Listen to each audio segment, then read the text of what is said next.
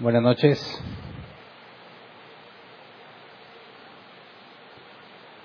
Vamos a continuar nuestro estudio en Génesis capítulo 49, versículo 28.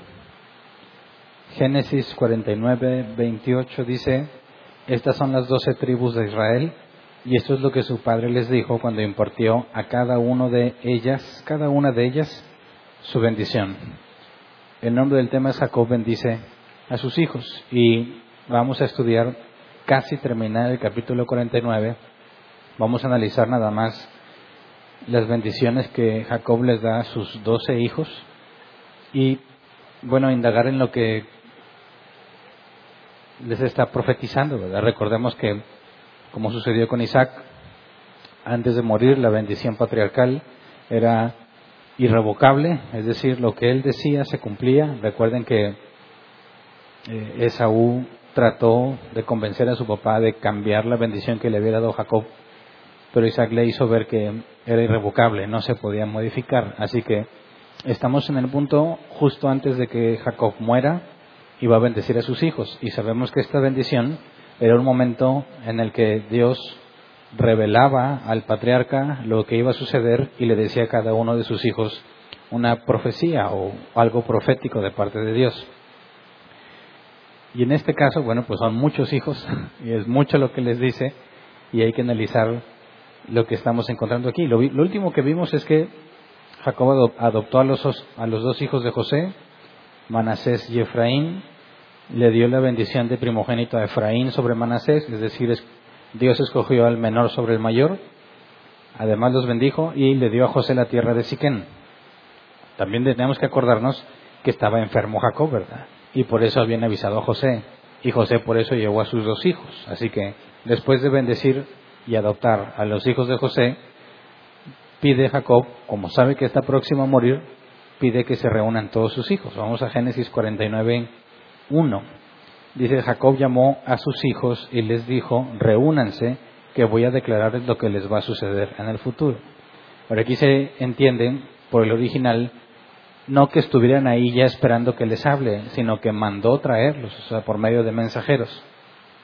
Tuvo que haber tomado algún tiempo, no sabemos cómo estaban distribuidos en la tierra de Gosén, pero Jacob los manda llamar después de que bendijo a los dos hijos de José.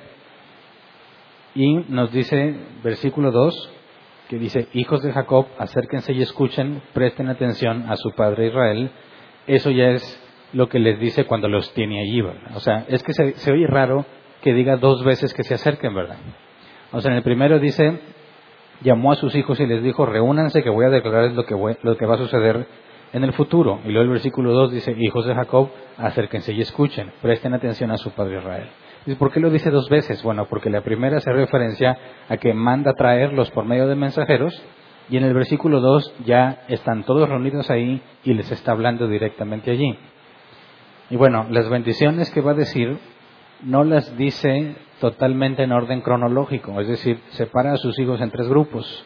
Los hijos de Lea, que son seis, los hijos de las sirvientas o esclavas de Bilá y Silpá, que son cuatro, y luego los hijos de Raquel, que son dos. Entonces, al principio sí parece que va cronológicamente, pero cuando llegan los hijos de las, de las sirvientas, ya no lo hace cronológicamente y termina con José y Benjamín.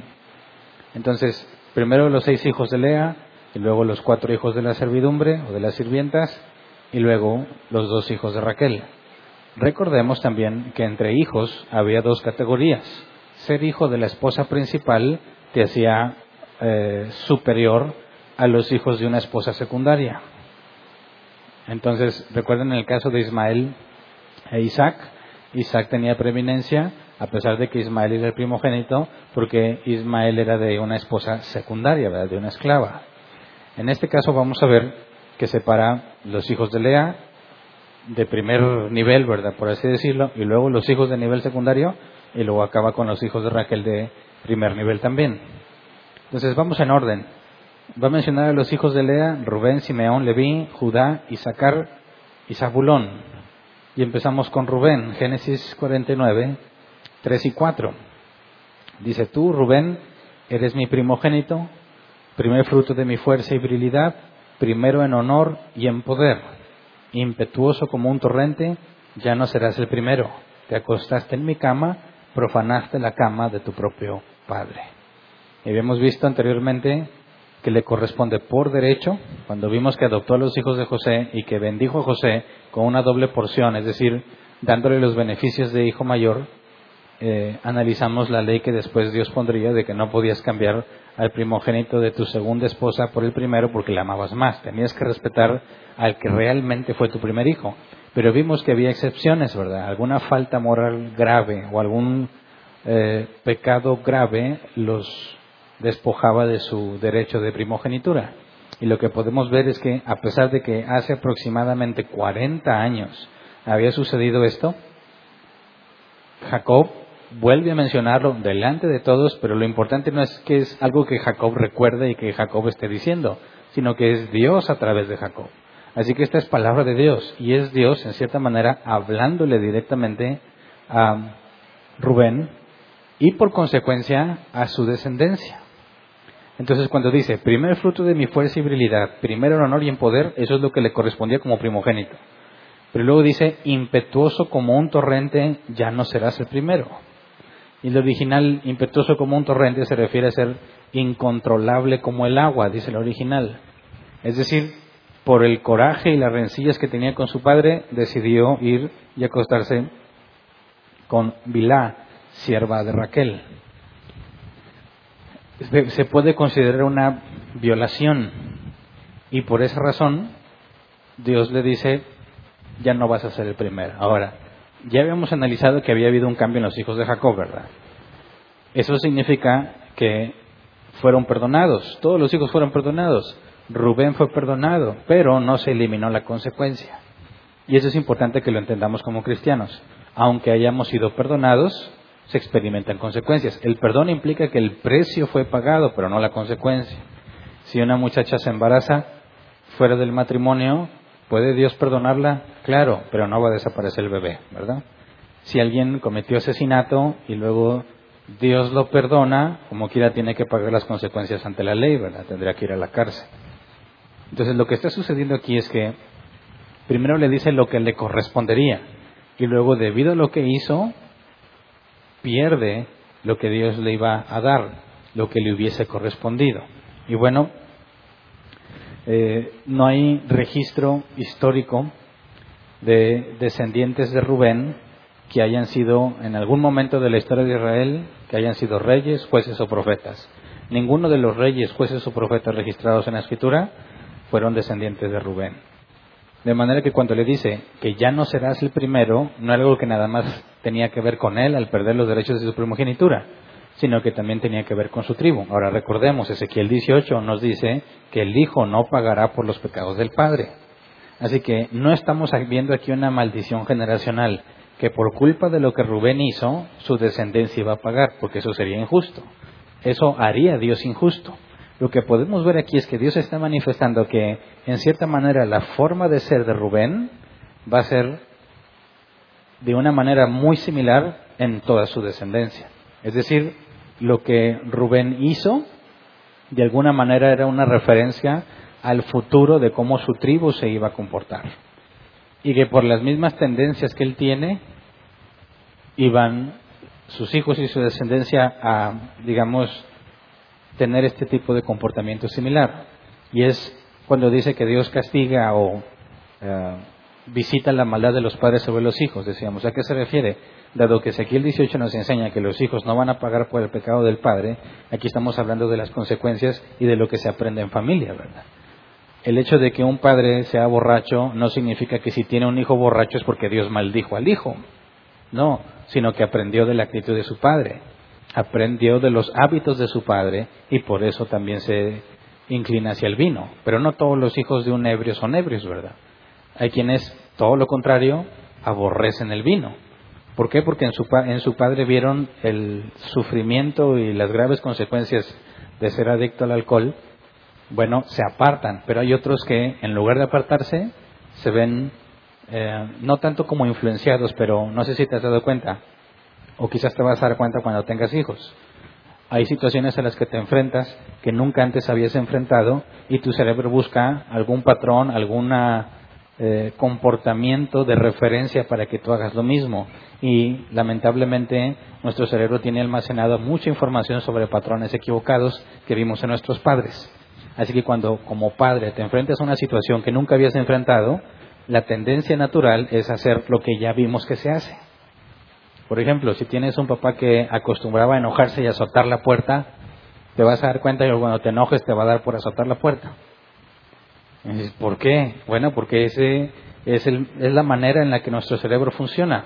Cuando no sabemos qué hacer, busca patrones, evidencia, historias, consejos, todo lo que tengas y te lo lleva a la mente y te comporta según lo que has visto.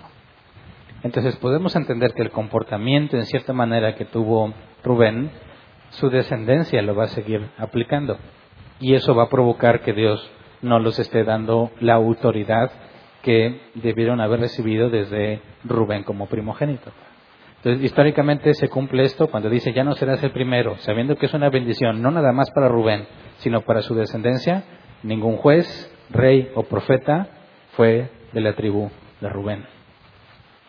Así que imagínate la noticia si tú eres Rubén, ¿verdad?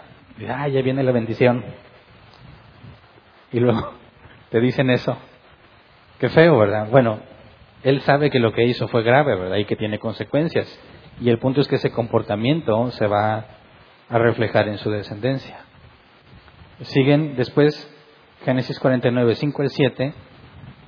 Jacob o Dios por medio de Jacob se refiere a Simeón y, a Leví juntos. Y dice, Simeón y Leví son chacales, sus espadas son instrumentos de violencia. No quiero participar de sus reuniones ni arriesgar mi honor en sus asambleas. En sus asambleas, en su furor mataron hombres y por capricho mutilaron toros. Malditas sean la violencia de su enojo y la crueldad de su furor. Los dispersaré en el país de Jacob, los desparramaré en la tierra de Israel.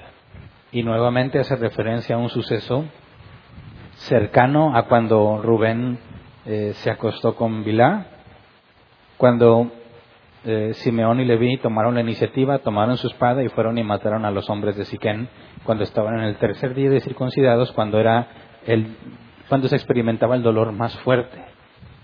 Entonces, Dios saca esa situación.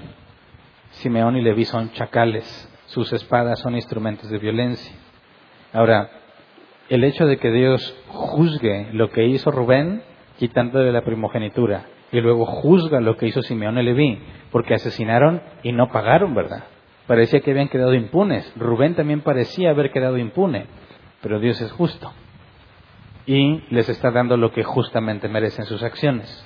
Es decir, aquí hay una acusación muy común que yo he escuchado de parte de algunos ateos. Es decir, esos cristianos tienen algo raro porque si es un asesino y se convierte a Cristo dice ya lo perdonó y ya no se entrega la ley porque Dios ya lo perdonó.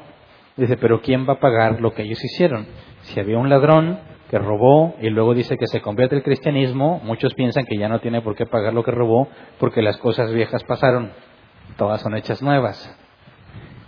Y lo que podemos encontrar aquí es que no, Dios no hace eso, Dios no obra así. Lo que ellos hicieron, a pesar de que fueron perdonados, no queda impune. Se tiene que hacer justicia y esta es la manera en la que Dios hace justicia. Entonces, cuando vemos la perspectiva del ateo que dice que no hay un Dios, no existe nada después de la vida, todo lo que existe es material, ellos piensan que no importa qué tanta injusticia hayas hecho, cuando mueras, se acabó, ahí quedó. Pero el cristianismo enseña, no, hay justicia, porque Dios es justo. Y si no recibiste justicia en vida, la, recibirás después de morir, lo que llamamos el juicio del gran trono blanco, donde cada uno será juzgado según sus obras. Entonces, personajes como, por ejemplo, Hitler, que no fue llevado a la justicia. Existen dos versiones, una que se suicidó en su búnker, la otra es que huyó a Argentina y ahí murió de viejo. En cualquiera de las dos no pagó lo que correspondía, ¿verdad? No, no, no enfrentó sus consecuencias ante la ley. Para un ateo dicen, pues ya ni modo, ya se salvó. Simplemente se libró del juicio que las autoridades le iban a hacer. Pero bíblicamente hablando, nadie escapa de la justicia divina. Hitler se va a enfrentar a la justicia divina ante el gran trono blanco. Entonces aquí podemos ver que lo que Simeón y Leví hicieron aparentemente impunemente, Dios lo saca, o sea, lo pone a la vista y juzga con respecto a eso. Dice, maldita sean la violencia de su enojo y la crueldad de su furor. Es decir, el problema no era el enojo, sino lo que hicieron en su enojo, ¿verdad? Es decir, podrías pensar, oye, pues estos dos son los que se indignaron por lo que le hicieron a Dina, porque habían violado a Dina, y son los que hicieron algo al respecto. ¿A poco el resto de sus hermanos no se enojó? Sí, pero los que no se controlaron y decidieron ir a matar desproporcionalmente, porque después vamos a ver en la ley de Moisés que una, alguien que violara a una muchacha podía ser acreedor a la pena de muerte o hacerse cargo de ella para toda la vida, no correspondía que alguien fuese y matase a todos los hombres del pueblo por lo que un hombre hizo con una mujer. Era totalmente desproporcional lo que ellos hicieron y merecía ser juzgado. Entonces hay maldición sobre ellos. Dice, los dispersaré en el país de Jacob, los desparramaré en la tierra de Israel. Y cuando habla del país de Jacob y la tierra de Israel está hablando a los tiempos de cuando se reparta la tierra prometida, por medio de Moisés al principio y terminado por José, Josué, perdón. Entonces, ¿qué pasó con estas tribus? ¿A qué se refiere con los desparramaré? Bueno, sabemos que Leví no tuvo posesión de tierra porque se le fue dado el sacerdocio, ¿verdad? Así que ellos no tenían tierra en particular. Y los de Simeón eran tan pocos que se les dieron 15 pueblos repartidos dentro del territorio de Judá. Es decir, no había un solo terreno para ellos, sino que eran tan poquitos que fueron dispersidos en distintas áreas de los terrenos o de la tierra que pertenecía a Judá. Entonces podemos ver que muchísimos años después viene a tener cumplimiento lo que Dios profetizó por medio de Jacob. Entonces, tanto Rubén como Simeón y Leví, pues también aguitados, ¿verdad? Es irrevocable lo que está diciendo Jacob. No hay forma de cambiarlo. Y luego sigue Judá. ¿Qué habrá pensado Judá después de cómo ha estado repartiendo lo, eh, Jacob lo de los otros tres, ¿verdad? Génesis 49, 8 al 12. Dice, tú, Judá, serás alabado por tus hermanos, dominarás a tus enemigos y tus propios hermanos se inclinarán ante ti. Mi hijo Judá es como un cachorro de león que se ha nutrido de la presa. Se atiende el acecho como león, como león a que nadie se atreve a molestar. El cetro no se apartará de Judá, ni de entre sus pies el bastón de mando, hasta que llegue el verdadero rey, quien merece la obediencia de los pueblos. Judá amarra su asno a la vid y la cría de su asno a, lo mejor, a la mejor cepa. Lava su ropa en vino su manto en la sangre de las uvas. Sus ojos son más oscuros que el vino, sus dientes más blancos que la leche. Y aquí es un cambio drástico con respecto a los primeros tres hermanos, ¿verdad? Ahora, aquí podemos ver que Judá está recibiendo lo que le hubiese correspondido al hermano mayor, ¿verdad? En lo primero, serás alabado por tus hermanos, dominarás a tus enemigos y tus propios hermanos se inclinarán ante ti. Eso es lo que Isaac le dijo a Jacob, ¿verdad? Pensando que era Saúl.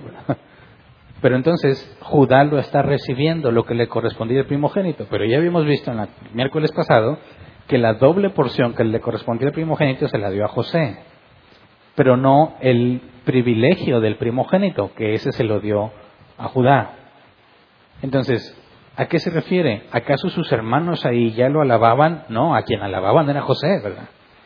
Pero aquí está hablando en el futuro serás alabado por tus hermanos, dominarás a tus enemigos y tus propios hermanos se inclinarán ante ti. Y esto se cumplió en los tiempos del rey David, que las demás tribus se inclinaron ante un descendiente de la tribu de Judá, que era el rey David. Entonces, esto tendría cumplimiento muchísimo más después de, repartir las tierras, eh, por parte, de la repartición de tierras por parte de Moisés y de Josué. Ahora, notemos, si el, primogénito quedó descalificado, ¿verdad? Sabemos que José era el onceavo hijo. Entonces, si el primero está descalificado que es Rubén, y luego seguía Simeón, descalificado también, y luego seguía Leví, descalificado también, ¿quién seguía? Judá. ¿Por qué la recibió Judá? Bueno, era, si te vas en ese orden, era quien seguía, porque estaban los primeros tres descalificados. La doble porción no se le dio a Judá, como herencia se le dio a José, pero los privilegios de primogénito los recibió Judá por la línea que correspondía cronológicamente, ¿verdad? De mayor a menor, el que seguía es Judá y la recibió. Cuando dice que es como un cachorro de león, que se ha nutrido de la presa, se tiende al acecho como león, como leona que nadie se atreve a molestar. En aquel entonces el león era el más fuerte de los animales de ahí, ¿verdad? Era la bestia más peligrosa que hay. Está haciendo referencia a cómo iba a ser Judá en un futuro, ¿verdad? El poder que iba a tener, principalmente por la línea davídica. Y luego dice el versículo 10, el cetro no se apartará de Judá, ni de entre sus pies el bastón de mando. Y esto es muy interesante, porque no está hablando de Judá como persona, sino como tribu, ¿verdad? Porque en este punto de Judá no había reyes. Ellos estaban como visitantes extranjeros en Egipto, ¿verdad? Que tenían derecho o permiso para habitar en la tierra de Gosén. Así que esto tiene que ver con 2 de Samuel 7:16. Aquí ya hay referencia al pacto que Dios haría cientos y cientos años después con David. Segunda de Samuel 7:16 dice, tu casa y tu reino durarán para siempre delante de mí, tu trono quedará establecido para siempre. Ese es el pacto que Dios hizo con David. Y ahí hacía referencia a que de David venía el Mesías, pero muchísimo antes de David, muchísimo antes de este pacto ya estaba anunciado en Judá cuando dice, el cetro no se apartará de Judá, ni de entre sus pies el bastón de mando.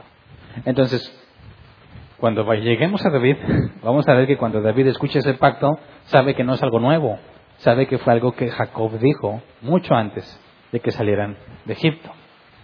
Pero dice, hasta que, dice el NBI, hasta que llegue el verdadero rey, regresándonos al versículo 10, eh, el cetro no se apartará de Judá, ni de entre sus pies el bastón de mando, hasta que llegue el verdadero rey, quien merece la obediencia de los pueblos. Pero la NBI aquí cuando dice hasta que llegue el verdadero rey no está traduciendo literalmente. Lo que literalmente dice es lo que la Reina Valera 60 traduce, hasta que venga Silo. Ahora, Silo, la única referencia que teníamos era una torre, la torre de Silo. Y aquí se vuelve muy complejo, porque dice hasta que venga Silo, y no puede hablar de la torre, ¿verdad? Porque está hablando en el futuro. El cetro va a permanecer en Judá hasta que venga Silo. Ahora, la palabra Silo se puede traducir así, el de quién es. Silo es un sustantivo, ¿verdad? La torre de Silo es la única referencia que teníamos ese nombre, pero lo que la palabra significa hace referencia a una persona, el de quién es. Entonces, algunos han llegado a la conclusión que se refiere a alguien en particular, porque dice, hasta que llegue, bueno, hasta que venga Silo, y le dice en la Reina Valera 60, y a él se congregarán los pueblos. Entonces, cuando dice a él se congregarán, nos hace pensar que está refiriéndose a una persona. Ahora, ¿qué es lo que tiene que ver con el reinado en la tribu de Judá y alguien que va a venir que se congregarán a los pueblos. Esto de congregarse a los pueblos tiene que ver con mando. Por eso la NBI dice, quien merece la obediencia de los pueblos. Ahora, de la simiente de Judá, y ahí viene el rey a quien van a obedecer todos los pueblos. Y esto es un dato importante, porque nos está dando más información, información nueva que no se nos había dado, sobre el sustituto que Abraham había comprendido cuando iba a ofrecer a su hijo Isaac y la descendencia de Eva que estaba profetizada desde el principio. Aquí ya estamos un cabo más. Cuando nos habla del cetro de Judá, que de ahí viene uno en particular a quien le obedecerán todos los pueblos, tenemos que hacer referencia al Mesías. No hay ninguna otra persona que pudiera hacer referencia de esta manera. Pero aquí se nos da un nuevo dato. Adán, bueno, a Eva le dijo un descendiente tuyo, ¿verdad? No se nos dio más información sobre ese descendiente hasta los días de Abraham. Abraham comprendió que sería un sustituto. En lugar de morir Isaac, Dios se proveería de un sustituto, un sustituto, perdón, y Jesús dijo que Abraham se gozó cuando supo que había de venir su día. Entonces, ya lo que habíamos, la información que habíamos reunido sobre el Mesías es que tenía que ser descendiente de Eva y eso era particular, no descendiente de Adán, sino descendiente de Eva. ¿verdad? Aquí había, hasta este punto era un misterio. Y luego serviría de sustituto. En lugar de que pagara a alguien, un ser humano, un hijo de Abraham, este sustituto pagaría el precio y sería sacrificado en su lugar. Ahora se nos revela que es un rey. Y ya tenemos más información del Mesías. un hijo de Eva, que después sabemos en Jesús que no desciende de Adán, fue concebido por medio del Espíritu Santo en Eva, por consecuencia no es hijo de Adán, solamente de Eva.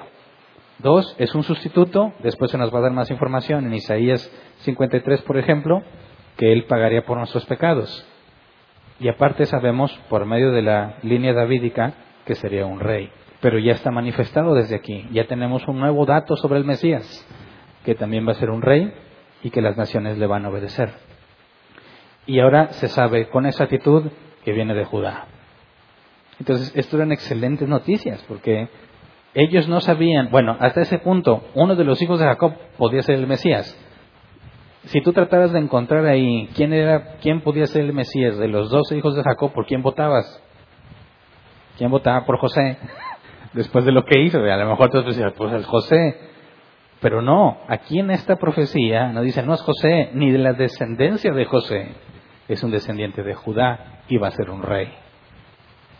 Entonces, bueno, ya quedaba claro, la promesa que se había hecho a Eva y a Adán cobraba un nuevo significado. Además de ser un sustituto, va a ser un rey y viene de Judá. Entonces la expectativa queda del lado de Judá. Por eso la NBI no traduce literalmente, dice, hasta que llegue el verdadero rey.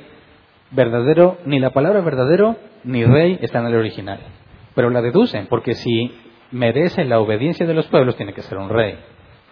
Y hablar de verdadero tiene que ver con si el cetro no se va a separar, es porque va a haber reyes en Judá, pero va a llegar uno que es el verdadero rey de toda la tierra. Entonces por eso se traduce así. Luego dice, Judá amarra su asno a la vid y la cría de su asno a, la mejor cepa. Lava su ropa en vino, su manto en la sangre de las uvas sus ojos son más oscuros que el vino, sus dientes más blancos que la leche. Y bueno, aquí nos está hablando de abundancia material, fíjate bien. Amarra su asno a la vid, la cría de su asno a la mejor cepa. La mejor cepa es de la vid, o sea, está hablando de que la mejor raíz que tiene, ahí amarra su asno como si fuese algo común.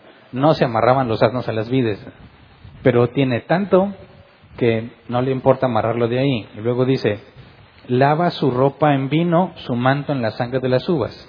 No significa que iba a lavarla, ¿verdad? Para limpiarla, sino que está empapado de vino, está tomando mucho vino. Ese era un símbolo también de riqueza. No necesariamente de ebriedad, sino de riqueza. Y cuando dice, sus ojos son más oscuros que el vino, sus dientes más blancos que la leche, ese era algo que tenía que ver con hermosura. Los ojos negros intensos eran considerados bellos. Los dientes más blancos que la leche era parte de la hermosura. Entonces, ¿qué nos está hablando? Una abundancia material para la tribu de Judá. Ahora, yo me imagino a Judá feliz, pero ¿qué tal los primeros tres hermanos? Qué situación tan difícil, ¿no? O sea, ¿nunca te ha tocado que en medio de personas que reciben malas noticias, tú recibes una buena noticia? ¿Qué se siente cuando tú eres el único contento y los demás están tristes?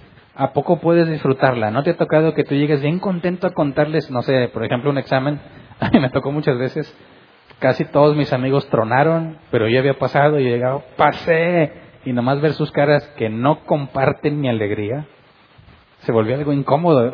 porque en lugar de estar celebrando, tenía que compadecer. No, no te preocupes, es que el maestro la trae contigo. Excusas típicas, ¿verdad? Para que no se sientan mal. Claro que por burro otro no, pero pues tú quieres motivarlo, ¿verdad?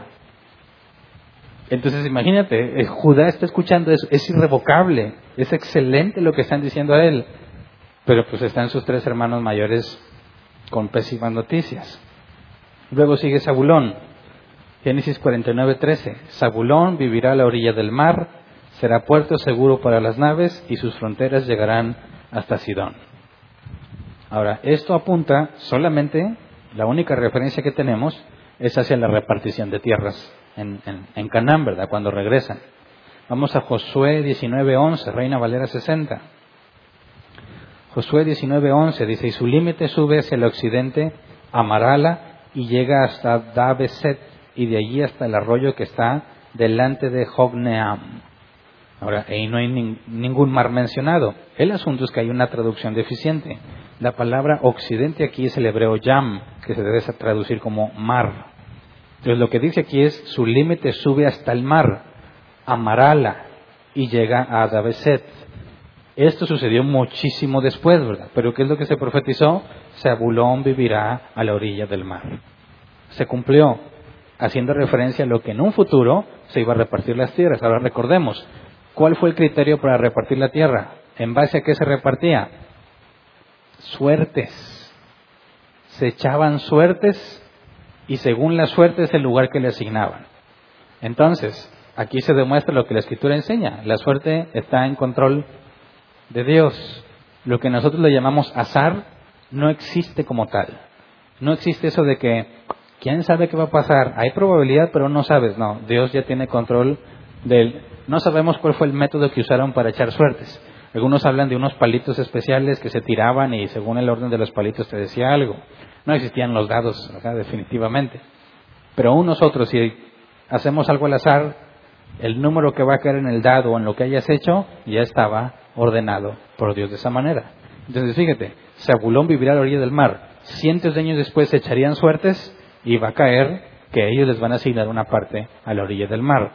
Dice, será puerto seguro para las naves y sus fronteras llegarán hasta Sidón. Aquí hace referencia que ellos, a diferencia de las otras tribus, no se van a dedicar a la agricultura, sino que partiendo del contexto histórico, tener acceso al mar era fuente de comercio, conexión con pueblos lejanos, con extranjeros. Y los que tenían conexión al mar no, no tenían para qué dedicarse a la agricultura, ellos se dedicaban al comercio.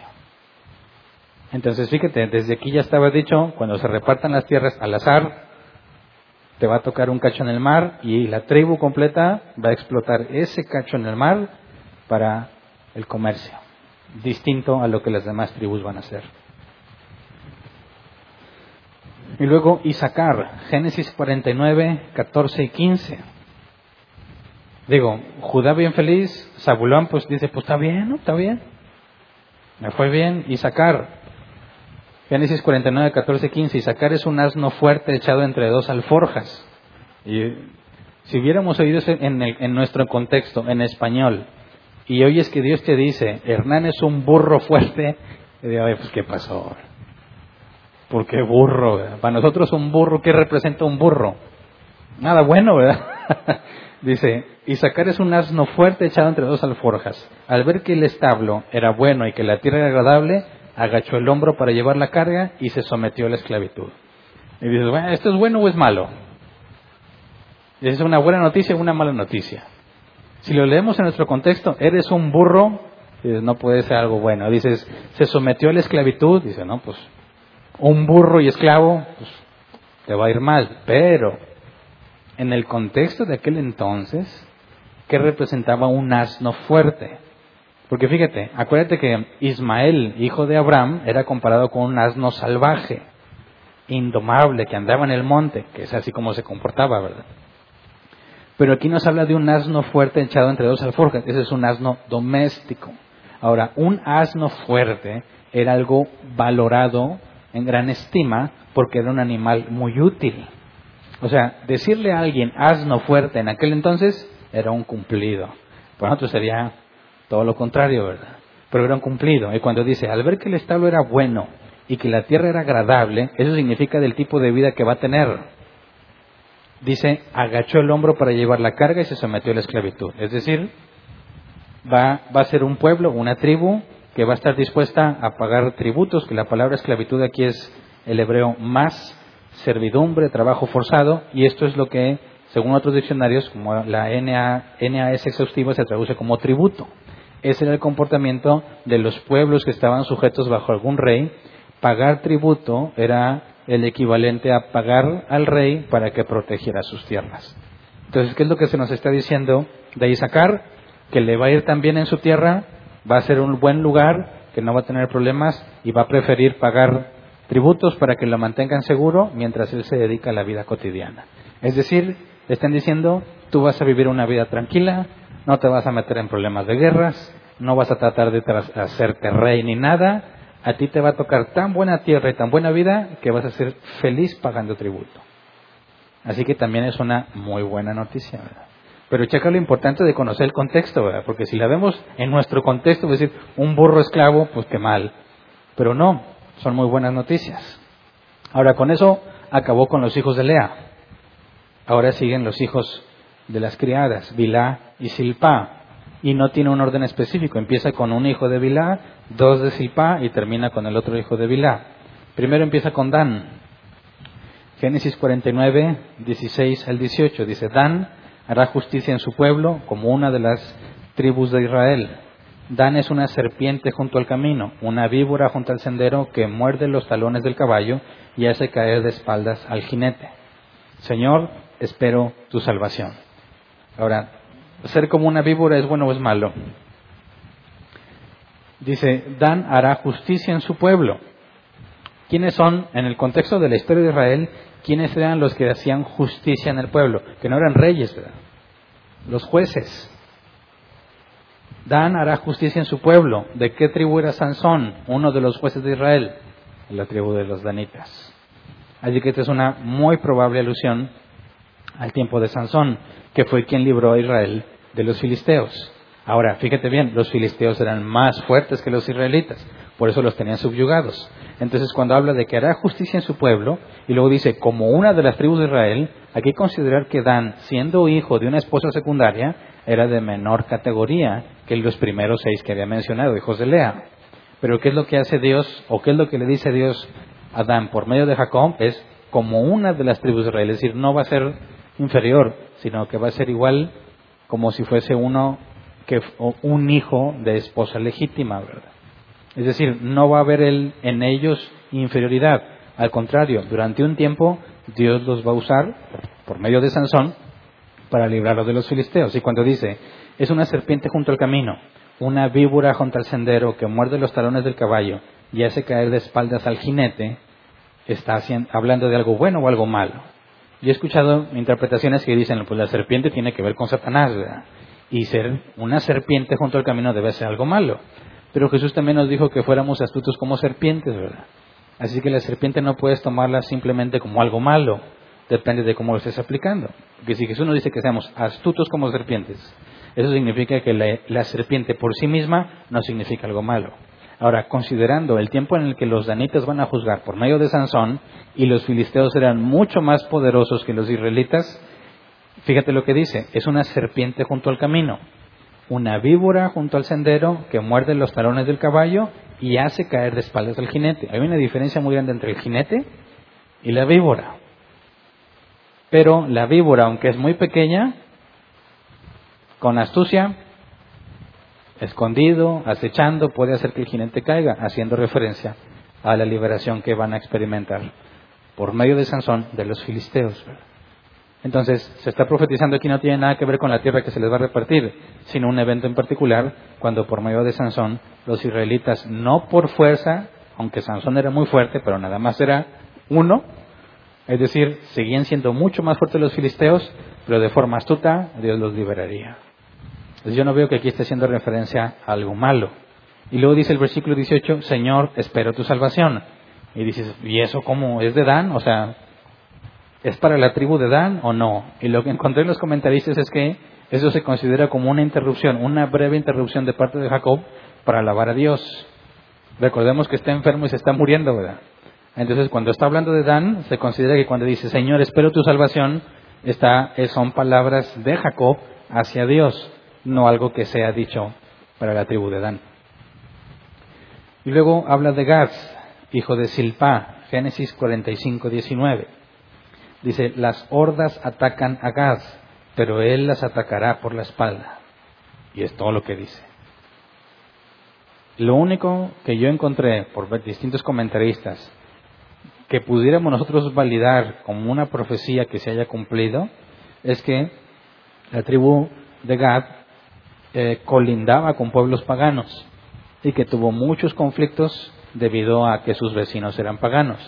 Eso explicaría por qué dice que las hordas atacan a Gad. Digo, las demás tribus que colindaban con otras tribus estaban en paz internamente, ¿verdad?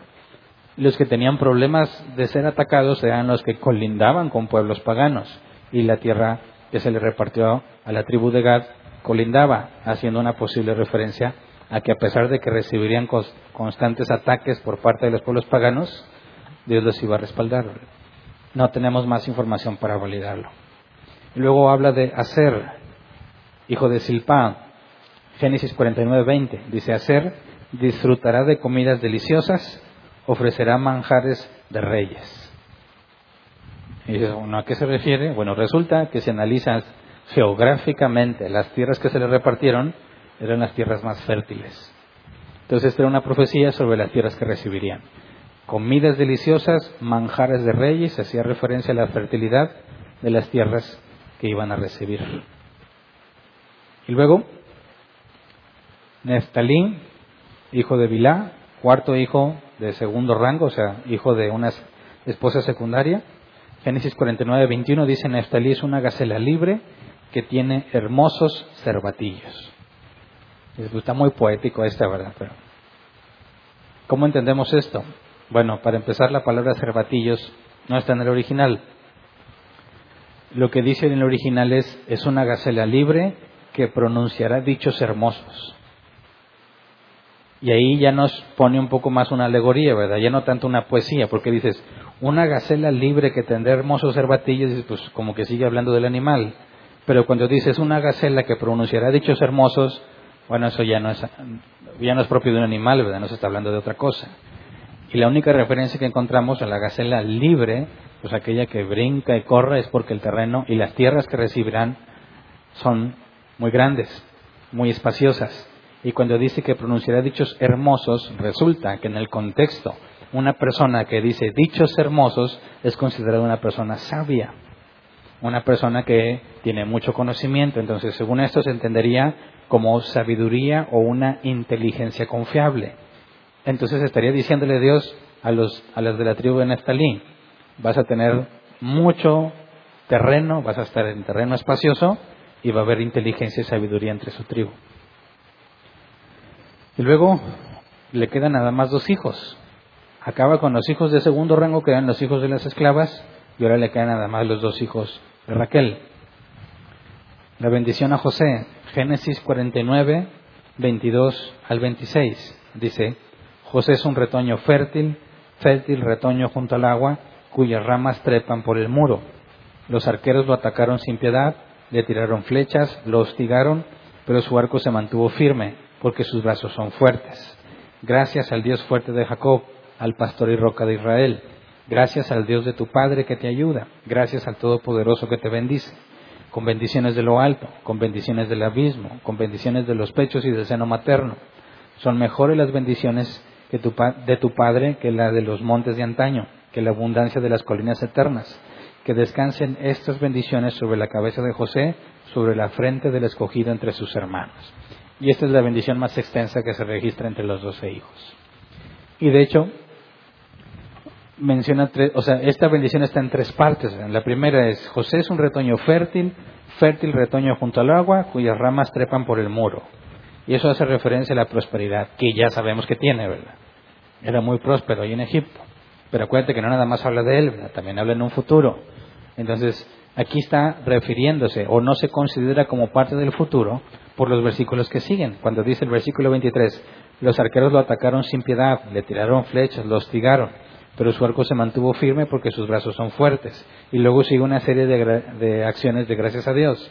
Ahí no está hablando del futuro, sino del pasado, ¿verdad? lo que le pasó a José, que trataron de matarlo, ¿verdad? En un sentido poético, dice, los arqueros lo atacaron sin piedad, le tiraron flechas, lo hostigaron. Todo el proceso que sufrió José, ¿verdad? Hasta que se convirtió en gobernador. Y luego dice ahí, pero su arco se mantuvo firme porque sus brazos son fuertes. Es decir, todo el tiempo que permaneció firme en Dios y luego las acciones de gracias, gracias al Dios fuerte de Jacob, al pastor y roca de Israel, gracias al Dios de tu Padre que te ayuda, Gracias al Todopoderoso que te bendice, con bendiciones de lo alto, con bendiciones del abismo, con bendiciones de los pechos y del seno materno. Ahí está expresando toda la gratitud a Dios por medio de lo que hizo con José, porque por medio de José salvó a toda la familia de Jacob, ¿verdad? Entonces, lo primero, cuando habla de ser un retoño fértil, tendría que ver con la prosperidad que había alcanzado.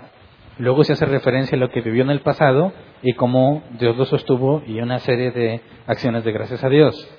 Y luego el versículo 26 dice, son mejores las bendiciones de tu Padre que las de los montes de antaño, que la abundancia de las colinas eternas, que descansen estas bendiciones sobre la cabeza de José, sobre la frente del escogido entre sus hermanos, eso tendría que ver ya con el futuro.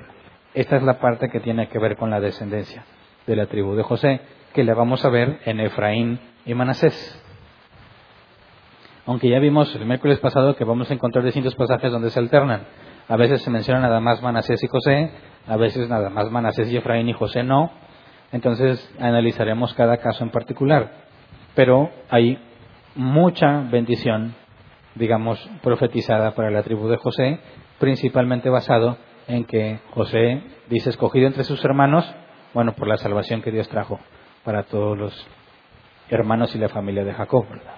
Así que de entre todos, aunque la bendición más extensa es de José, ¿quién está recibiendo la mejor bendición hasta ahorita? Considerando los privilegios y lo que tiene que ver con los planes de Dios. Judá. De ahí viene el Mesías prometido. Pero nos falta el último hijo, Benjamín. Génesis 49, 27. Dice, Benjamín es un lobo rapaz que en la mañana devora la presa y en la tarde reparte los despojos. Si ser un lobo rapaz es algo bueno o es algo malo. En nuestro contexto, ser un lobo rapaz es algo malo, pero en el contexto de aquel entonces es algo bueno. Tiene, estaba eh, relacionado con la guerra. De hecho, se considera que esto, ser un lobo rapaz, se ve o se demuestra en los tiempos de Saúl, que era un benjaminita. Por todas las campañas de guerra que hizo y todo el poder que tuvo contra los filisteos, se considera que esto se cumple en los tiempos del rey Saúl, aunque Saúl fue desechado. Pero bueno, ser un lobo rapaz en aquel entonces se, se consideraba ser un feroz guerrero. Por eso se considera que en los tiempos de Saúl es cuando se cumple esto. Y bueno, podemos ver que realmente los que se llevaron la peor parte fueron los primeros tres, los primeros tres hijos mayores. Rubén, Simeón y Leví. Todos los demás recibieron una buena profecía, algo bueno, algo útil, buenas noticias, pero los primeros tres no. Luego dice el pasaje que consideramos como inicial, Génesis 49, 28, estas son las doce tribus de Israel y esto es lo que su padre les dijo cuando impartió a cada una de ellas su bendición. Y bueno, cuando nos dice estas son las doce tribus de Israel, es un parámetro importante para las diferencias que vamos a encontrar más adelante. Porque cuando nos dice que son las doce tribus de Israel, usamos esta como referencia, se tiene que referir a los hijos naturales en específico, porque aquí no están mencionados Efraín y Manasés. Pero luego nos habla de tribus de Israel y menciona otras doce, y hay que buscar la referencia si está hablando de los hijos o simplemente de las tribus de Israel que es cuando pueden entrar de manera intercambiable José, Efraín y Manasés. Se vuelve complejo, porque es un misterio, nadie sabe por qué en algún lado sí se menciona y en otro lado no. Pero por eso hay que analizarlo en cada uno de los casos con el contexto que tengamos. Ahora, estas doce profecías, obviamente nosotros estamos partiendo de lo que está en la escritura, para tratar de encontrarle un cumplimiento en los casos que resulta obvio. Pero algunos consideran que incluso estas profecías van más allá de lo que de nuestros tiempos, es decir, en el reinado de Cristo. Pero ya no podemos saber porque no tenemos ninguna referencia a eso y a mí no me gusta imaginarme las cosas. Entonces, partiendo de lo que tenemos en la escritura, es lo que podemos concluir, ¿verdad? Ahora, es imposible, quisiera que entendiéramos esto, una profecía que viene de parte de Dios, cuando se especifica que es de parte de Dios, tiene un propósito. No nada más los está informando porque estén enterados, sino que les está dando información que valida que es Dios el que le dijo, ¿verdad? Pero ninguno de estos en toda su vida iban a poder confirmarlo. Lo mismo pasó con Abraham, cuando le dijo, tu descendencia estará 200 años en esclavitud y luego los voy a liberar. Eso Abraham no lo iba a poder confirmar. Así que fue registrado no para Abraham, aunque enteró a Abraham, no era para Abraham, ¿para quién era? ¿Quién lo estaba escribiendo en ese momento? Moisés, ¿verdad? A ellos les servía porque sabían que era el cumplimiento. Ellos estaban esperando que Dios los iba a librar y los iba a sacar de Egipto. ¿Por qué tenían esa esperanza? Por lo que Dios le dijo a Abraham. Fíjate bien, aunque se lo dijo a Abraham, no era una señal para Abraham, porque Abraham no iba a vivir lo suficiente, era una señal para Moisés, para los que estaban esclavizados en Egipto. Ahora, estas profecías, ¿para quiénes son señal? Para ninguno de los que están vivos ahí, porque no iban a alcanzarlas. Es más, algunos hasta el tiempo del rey David y otra, en el caso de Judá, hasta el cumplimiento de la venida del Mesías Cristo, su segunda venida, no la primera. Porque ¿cuánto es cuando Jesús va a regresar como rey? La segunda venida. Así que aún no se cumple en toda su extensión la profecía que se dio. Para Judá, mínimo podemos decir que la de Judá también era para nosotros. Entonces, ¿quién, qué ser humano pudo haberse inventado estas cosas? Como dicen los ateos, una bola de pastores que fumaron no sé qué cosa y empezaron a escribir todo lo que se imaginaron. Eso es absurdo. ¿Quién en este momento iba a poder describir con tal certeza, bíblicamente hablando con la información que ya tenemos, sobre todo la profecía sobre la descendencia de Judá, del rey que va a venir? Tantos años han pasado y aún esperamos que se cumpla en su totalidad. Es imposible que alguien pudo, porque estaba drogado o porque se imaginó, haber profetizado estas doce bendiciones, específicamente la de Judá, que nos sirve a nosotros.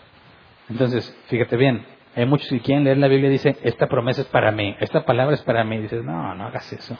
Hay que ver quién es, en el contexto, a quién le está hablando. Por eso yo quería llegar a este punto. En el contexto, cuando Jacob está hablando con Judá, Dios tiene en mente a ciertos espectadores, a ciertos oyentes. Y ahí sí estamos incluidos nosotros. Aunque se va a ir revelando cada vez más información sobre el Mesías, desde aquí, cuando lo leemos, decimos, es Increíble que a Judá se le dijo algo que todavía no vemos. que su hijo va a venir a reinar y todos los pueblos se van a someter a él y nosotros todavía no lo vemos. Lo cual es sorprendente saber lo que Dios tenía en mente cuando dijo eso. Nos tenía en mente a ti y a mí y a todas las generaciones que faltan, que íbamos a leer la escritura. ¿Cómo nos íbamos a enterar nosotros de las palabras que Jacob le dijo a su hijo Judá en este tiempo? Dios ya tenía planeado la escritura, la compilación de esos libros, la traducción a nuestro idioma y a muchos otros idiomas.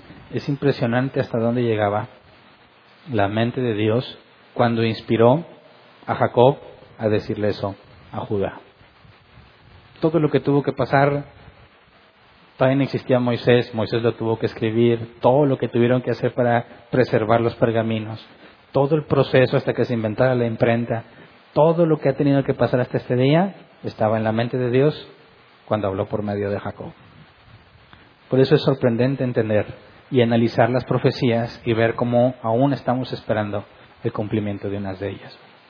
Y bueno, eso habla de la enorme, como dice Pablo, la insondable sabiduría de Dios. Es imposible que un ser humano haya imaginado o drogado haya dicho estas cosas. Esta es evidencia de que podemos confiar en lo que dice la Escritura, ¿verdad? Entonces, hasta aquí le vamos a dejar. Inmediatamente después de esto, Jacob se muere, pero si Dios nos permite, estudiamos eso el próximo miércoles. Así que vamos a ponernos de pie y vamos a orar.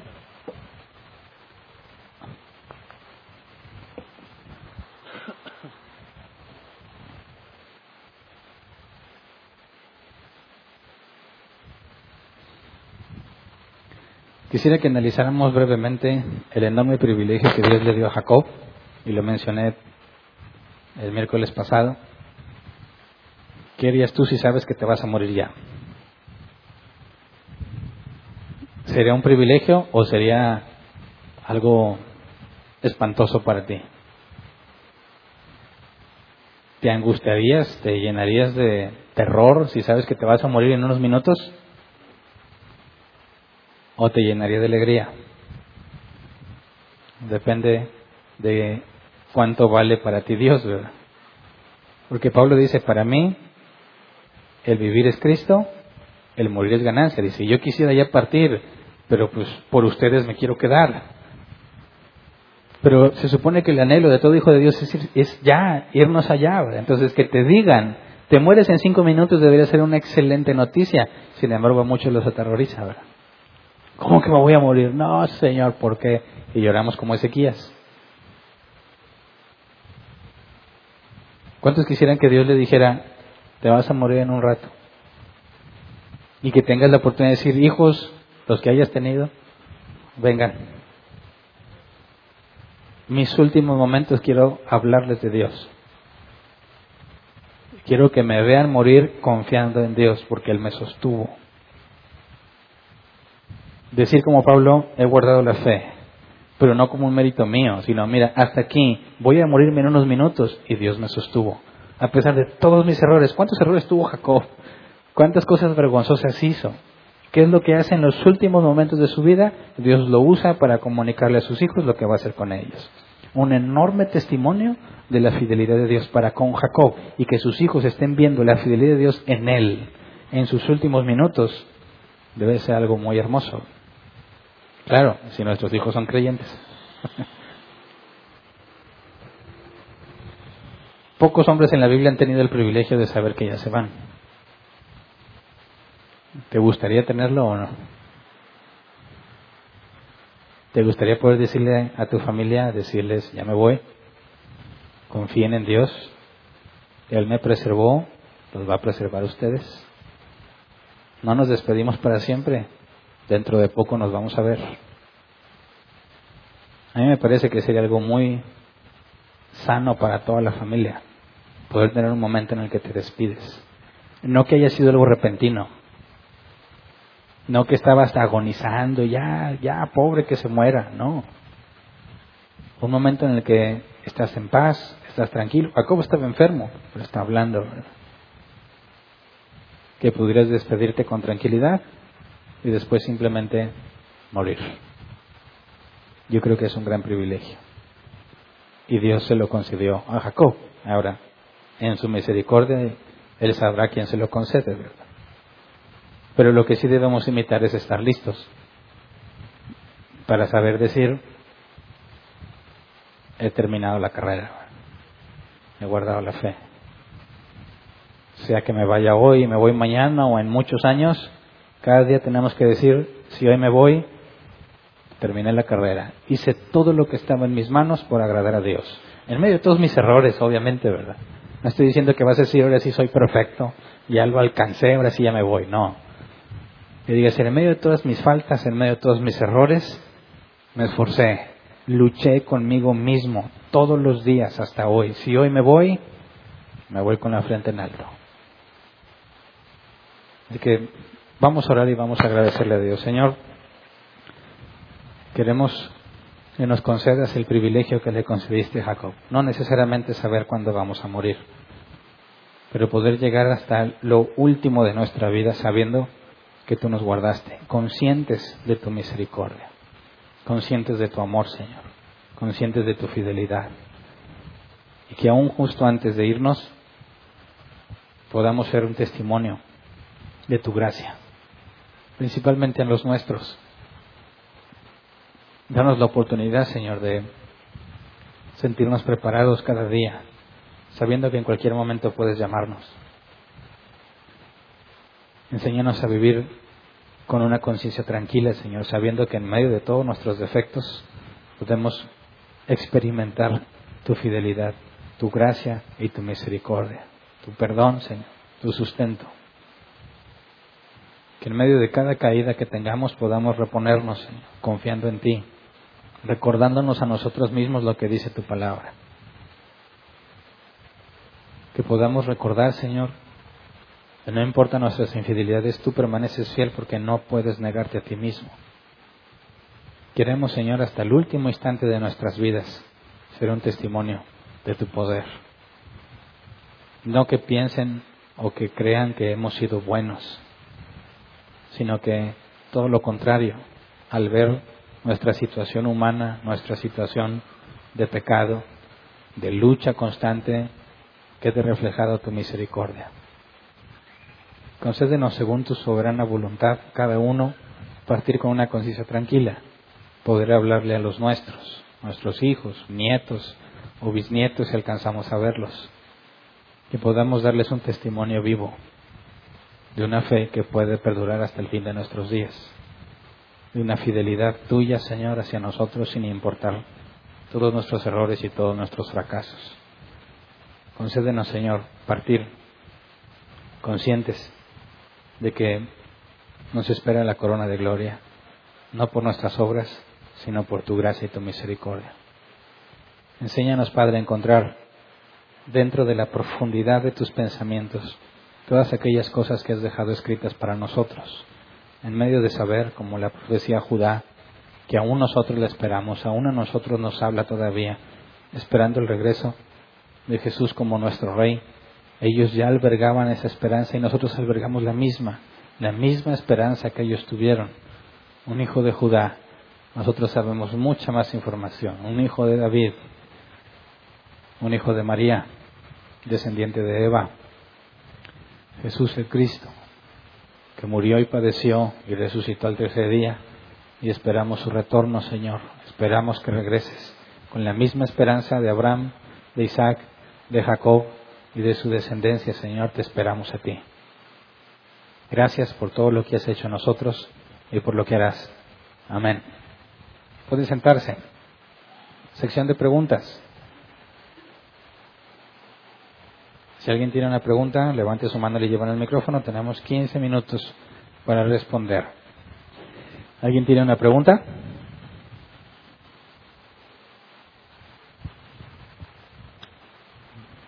¿Sí?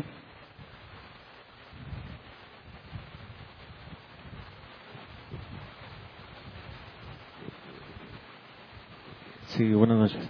Pastor, eh, entiendo la palabra bendiciones como un bien decir, como cosas buenas, ¿verdad?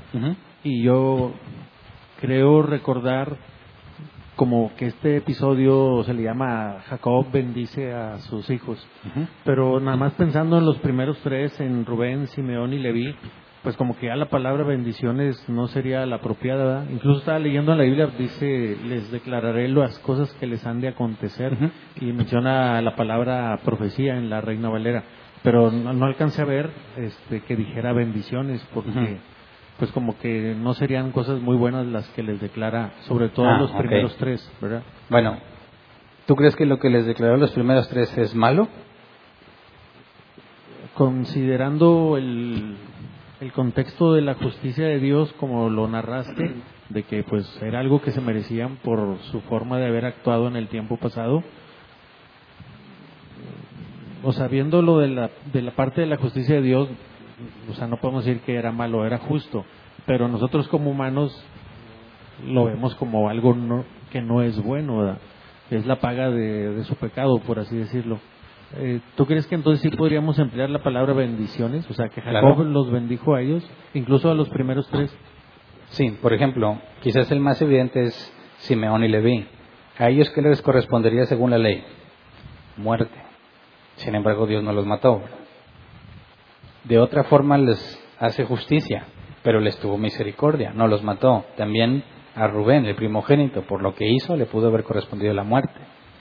El vengador pudo haberle quitado la vida, aún en los términos de la ley de Moisés. Sin embargo, Dios no lo hace. Entonces a mí me parece que aunque no está tan, no se ve tan positiva o tan eh, bendecida como la de los otros, aún hay misericordia en lo que les dice, ¿verdad?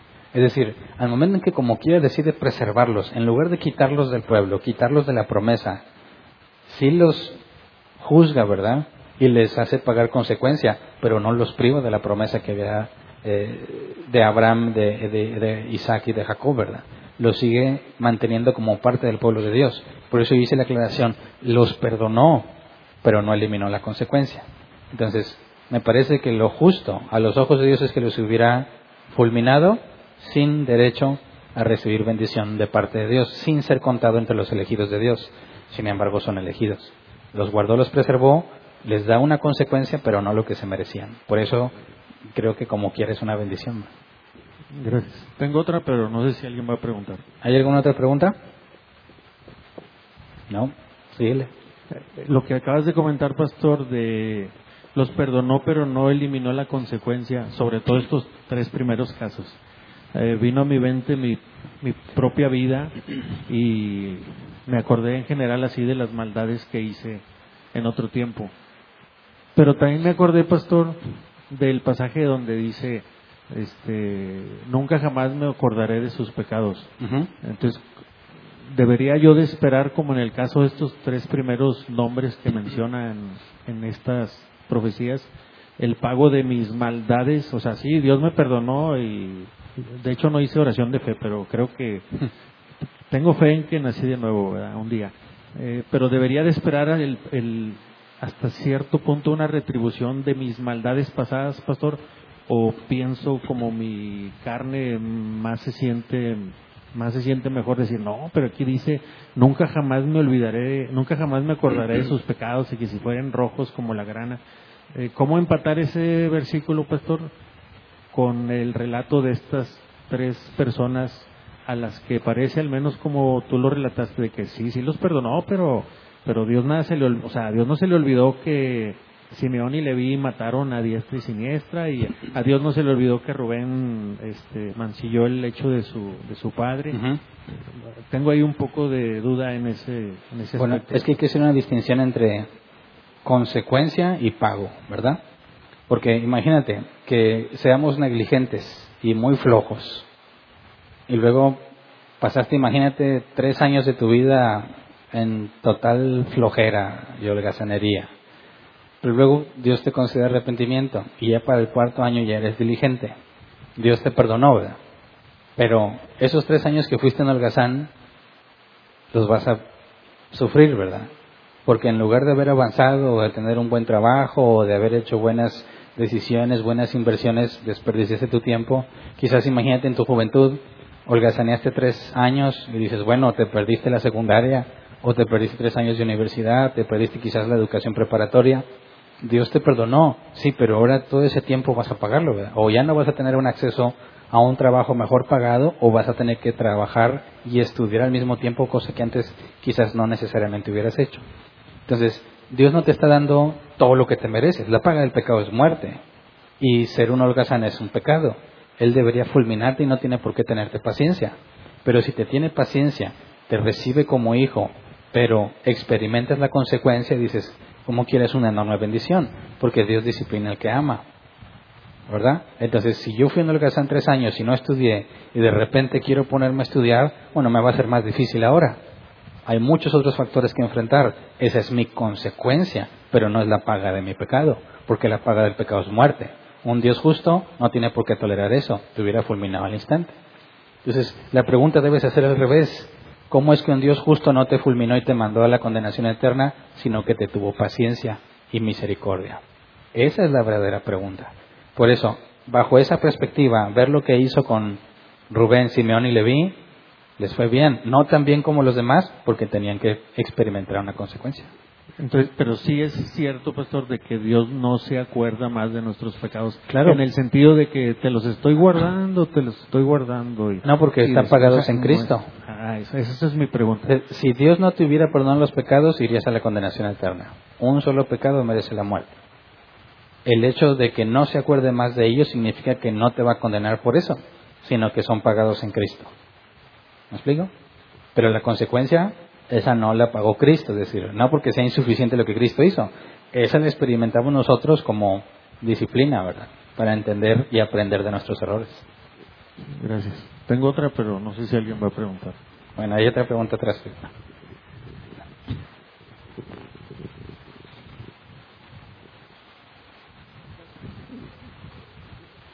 Buenas noches, En cuanto a la muerte, este, si me escuchaste en cuanto, a la muerte? Eh, dice que como, nosotros los que estamos en la confianza de Cristo, pues tenemos una esperanza, ¿verdad? Normalmente cuando alguien muere pues, o está a punto de morir agonizando y no tiene esa esperanza, pues obviamente tiene una incertidumbre, ¿verdad? No puede estar confiado. Pablo le hablaba a los tesalonicenses en 1 Tesalonicenses 4, 13 al 14. Dice, pero no queremos, hermanos, que ignores acerca de los que duermen, para que no entristezcáis como los que hacen lo que los demás que no tienen esperanza. los que creemos en Cristo tenemos que tener la esperanza de que vamos a estar en un lugar mejor, ¿verdad? Que la muerte no es el fin. no, no, está, no deberíamos de estar pensando en que si morimos, pues nos va a ir mal. Pero normalmente todo el que va a morir tiene esa incertidumbre, ¿verdad? Al menos que estuviera en Cristo. Bueno, aún los cristianos tienen esa incertidumbre, pero porque tienen una mala teología.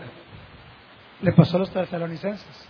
¿Dónde? Le pasó a los tesalonicenses. Ah, no, ahí el contexto es distinto. Ahí Pablo tiene que explicarles que los muertos en Cristo resucitarán primero, porque ellos que estaban esperando el regreso de Jesús creían que los que se morían ya no se iban a ir con Cristo. O sea, ellos pensaban que tenías que estar vivo para cuando Jesús regresara para poder irte con Él. Entonces, cuando se murieron, algunos les habían enseñado que ya habían perdido su oportunidad de salvarse. Y Pablo tiene que decir, no, sí tenemos esperanza, porque cuando Cristo venga, los muertos en Cristo resucitarán primero, luego nosotros los que estemos vivos. Es decir, ellos no estaban tristes por el hecho de morirse, sino porque ellos pensaban que se habían perdido irse con Cristo. ¿Alguien más? ¿No?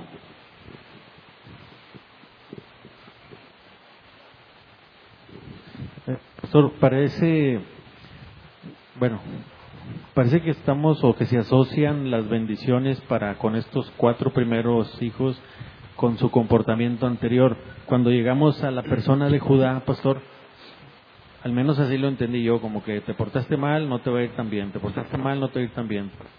Tuviste con el otro que se portó mal, no te... Pero luego llega Judá, que es el que sigue, y, y parece que ahí sí viene la bendición buena desde, yo entiendo, creo entender la soberanía de Dios, de ahí Él bendice a quien Él quiere, pero el episodio de Judá donde se, su nuera se hace pasar por prostituta, pues podríamos decir, pastor, que Dios no lo consideró como un pecado grave de parte de Judá porque él no sabía, o sea, él fue engañado por la, por la muchacha, por así decirlo, que se disfrazó. Entonces ese episodio, por así decirlo, no, no se podría haber considerado como los errores que cometieron Rubén, Simeón y Leví, porque Judá en este caso se puede decir que fue engañado por la mujer porque se disfrazó, se vistió de prostituta. Bueno, ahí entraríamos a terrenos que la Biblia no dice. Lo que sí podemos saber es que el castigo o el pecado es, es si hay grados de maldad. Por ejemplo, dijo Jesús, si los milagros que se hicieron en Tiro y en Sidón, no, si los milagros que se hicieron entre ustedes se hubieran hecho en Tiro y Sidón, hace mucho se hubiesen arrepentido. Por consecuencia es más grande el castigo para ustedes. De manera que si Dios es justo, no podría tratar igual a un mentiroso que a un homicida, ¿verdad? Ahora, incluso en la iglesia encontramos que hay tres razones por las cuales alguien puede ser expulsado directamente sin pasar por todo el proceso de Mateo 18. Una falta moral grave, expulsen el inmoral entre ustedes, le dijo Pablo al hombre que estaba viviendo con la mujer de su padre. No le aplicaron Mateo 18, va para afuera. El que tiene un evangelio diferente, Pablo dice, ni siquiera lo reciban en su casa, no coman con él. Eso era algo inmediato. Y por último, la división. Al que cause divisiones, amonéstalo dos veces y después deséchalo. Entonces, aún en la iglesia vemos que había tres factores con los cuales era de inmediata la expulsión, porque era algo muy grave. Entonces lo que podemos ver que aunque los dos se pecaron, específicamente los primeros tres, su pecado era mucho más grave que el de los demás. Por eso es que podríamos encontrar esa diferencia, pero no se les está dando a ninguno de acuerdo a sus pecados, ¿verdad? Gracias. ¿Alguien más? No. ¿En línea? No, tampoco. Bueno. Eso es todo. Despedimos a los que nos acompañan en línea. Espero nos acompañen el domingo para continuar con nuestro tema de seguridad en la salvación y gracias por acompañarnos.